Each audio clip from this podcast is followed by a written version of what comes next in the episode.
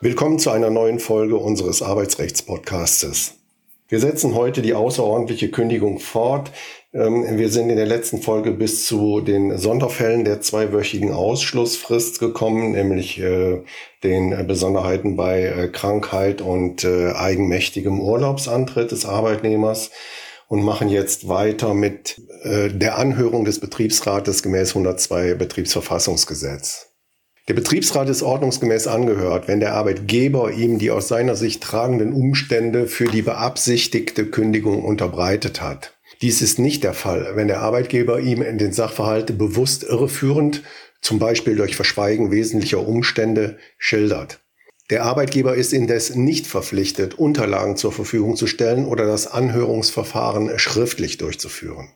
Unschädlich ist es auch, wenn der Arbeitgeber dem Betriebsrat die Sozialdaten des betroffenen Arbeitnehmers nicht mitteilt, wenn es ihm wegen der Schwere der Vorwürfe auf die genauen Daten ersichtlich nicht ankommt, der Betriebsrat sie ungefähr kennt und daher die Kündigungsabsicht ausreichend beurteilen kann.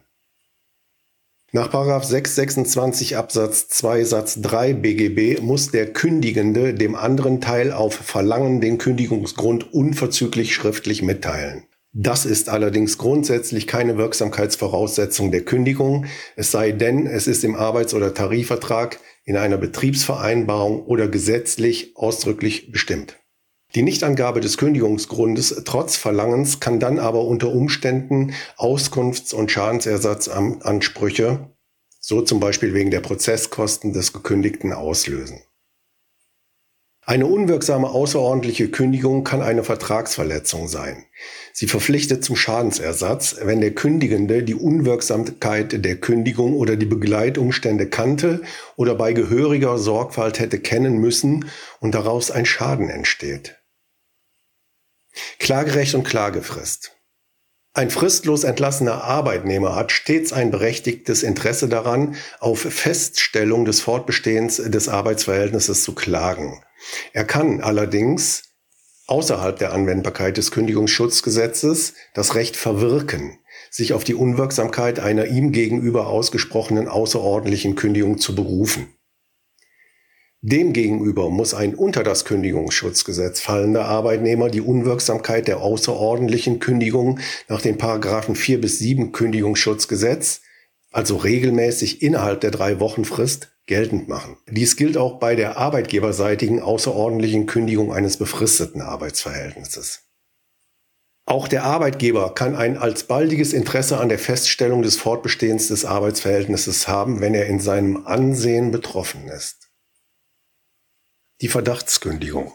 Eine Verdachtskündigung liegt vor, wenn der Arbeitgeber eine Kündigung damit begründet, gerade der Verdacht der nicht erwiesenen, strafbaren bzw. vertragswidrigen Handlung habe das für die Fortsetzung des Arbeitsverhältnisses erforderliche Vertrauen zerstört. Der Verdacht stellt gegenüber der Tat einen eigenständigen Kündigungsgrund dar. Wegen der Gefahr, einen Unschuldigen zu treffen, muss der Arbeitgeber vor Ausspruch der Kündigung aber alle ihm zumutbaren Anstrengungen zur Aufklärung des Sachverhaltes unternehmen.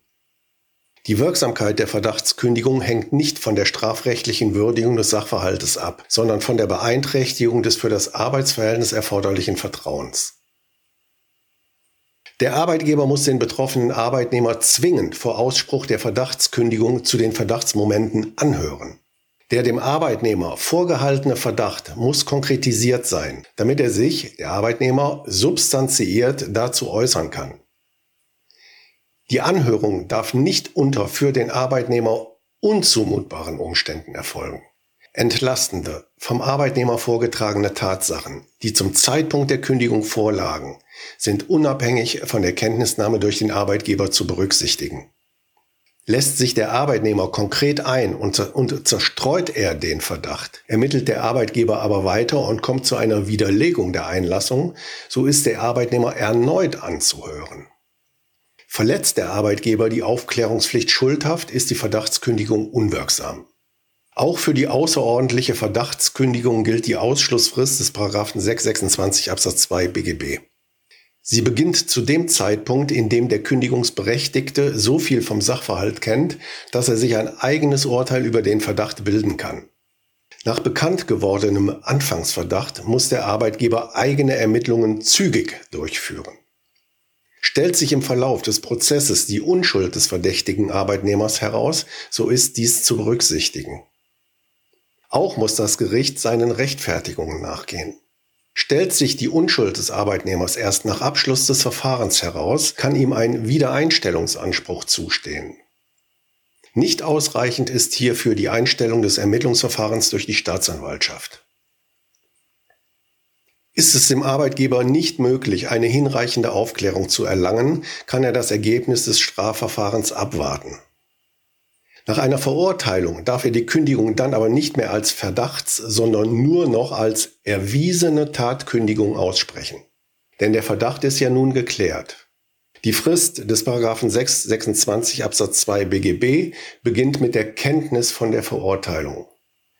Kündigt der Arbeitgeber nach rechtskräftiger Verurteilung des Arbeitnehmers mit der Begründung, der Arbeitnehmer habe die Tat tatsächlich begangen, dann ist die Unwirksamkeit der Kündigung nach den, nach den Grundsätzen der Tatkündigung zu beurteilen.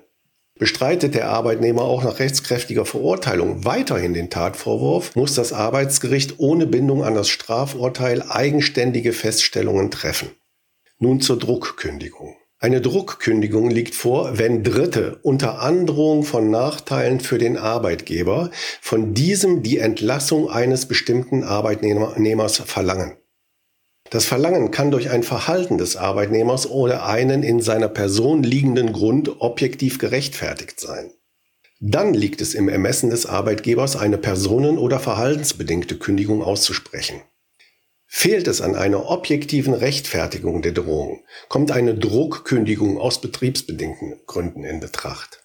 An deren Zulässigkeit sind indes strenge Anforderungen zu stellen, vor allem auch wegen der vertraglichen Fürsorgepflicht gegenüber dem betroffenen Arbeitnehmer. Alle Kapitel des Podcasts finden Sie auch unter arbeitsrecht-podcast.de.